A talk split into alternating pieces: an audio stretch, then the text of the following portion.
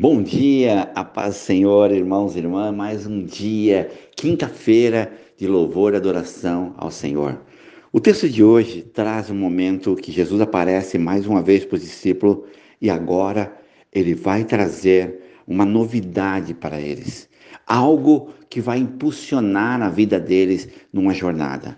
Vamos ler Lucas 24, versículo 44.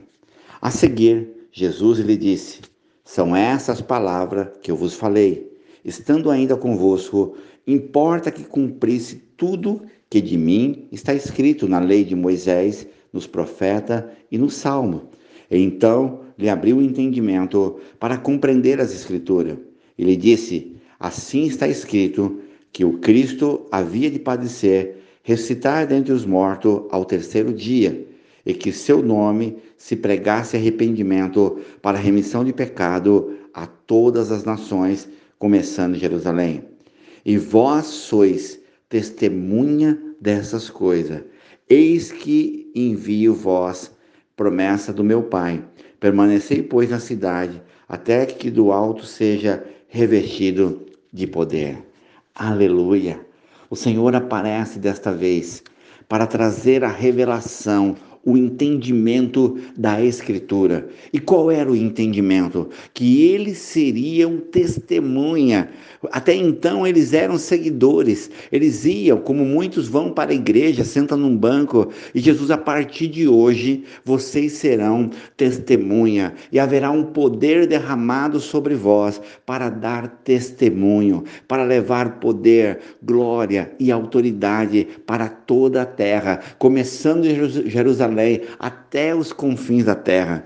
Neste momento, os discípulos são impactados com a maior verdade, a maior graça e capacitação que o Senhor traz ao pecador. Vocês fazem parte desta obra de milagre e maravilha que o Senhor deixou na terra. Você, irmãos e irmãs, chamado pelo Senhor para fazer esta obra, Deus aparece para eles e aparecerá para você, para dizer que você, a sua empresa, as suas mãos prosperarão para a grande obra do Senhor, em nome de Jesus. Oremos ao Pai. Pai amado, em nome de Jesus. Quantas pessoas estão atemorizadas e com medo, Senhor, como os discípulos estavam, porque viveram um tempo de milagre, maravilha, poder e glória. E agora, a partida do teu filho, ó Pai, deixou o coração deles apertado, mas a presença, com a tua palavra e a tua verdade, trouxe a esses homens e mulheres graça, autoridade para pregar as boas novas, para levar cura, milagre, maravilha. E eu clamo nesta manhã, Pai, por cada homem, a cada mulher que recebeu, ó Pai, a tua palavra, o teu poder, a tua glória, que possa erguer a cabeça e saber que tu farás grande obra de milagre e maravilha sobre cada empresário. Abençoa, prospera a cada pai, a cada mãe, a cada filho, ó Pai. Abençoa cada trabalhador, abre porta de emprego, quebra agora toda a falência desse empresário, ó Pai. Abençoa, multiplica, guarda essa terra chamada Brasil, ó Pai. Eu apresento agora cada choro, a cada lágrima, a cada pedido de oração que meus irmãos, minhas irmãs, agora comigo ora, Pai. Eu intercedo agora por este país chamado Brasil,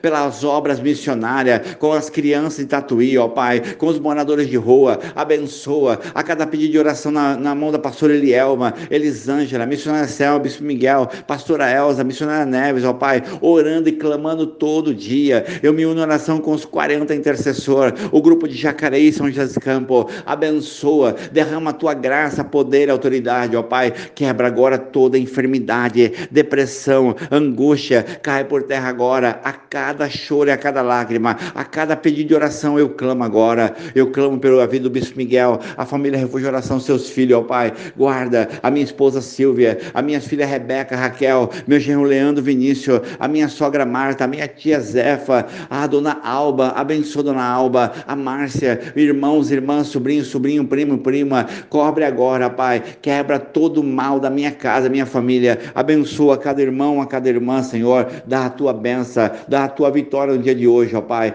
abençoa o Luke, em nome de Jesus, Pai, eu te louvo e agradeço, amém.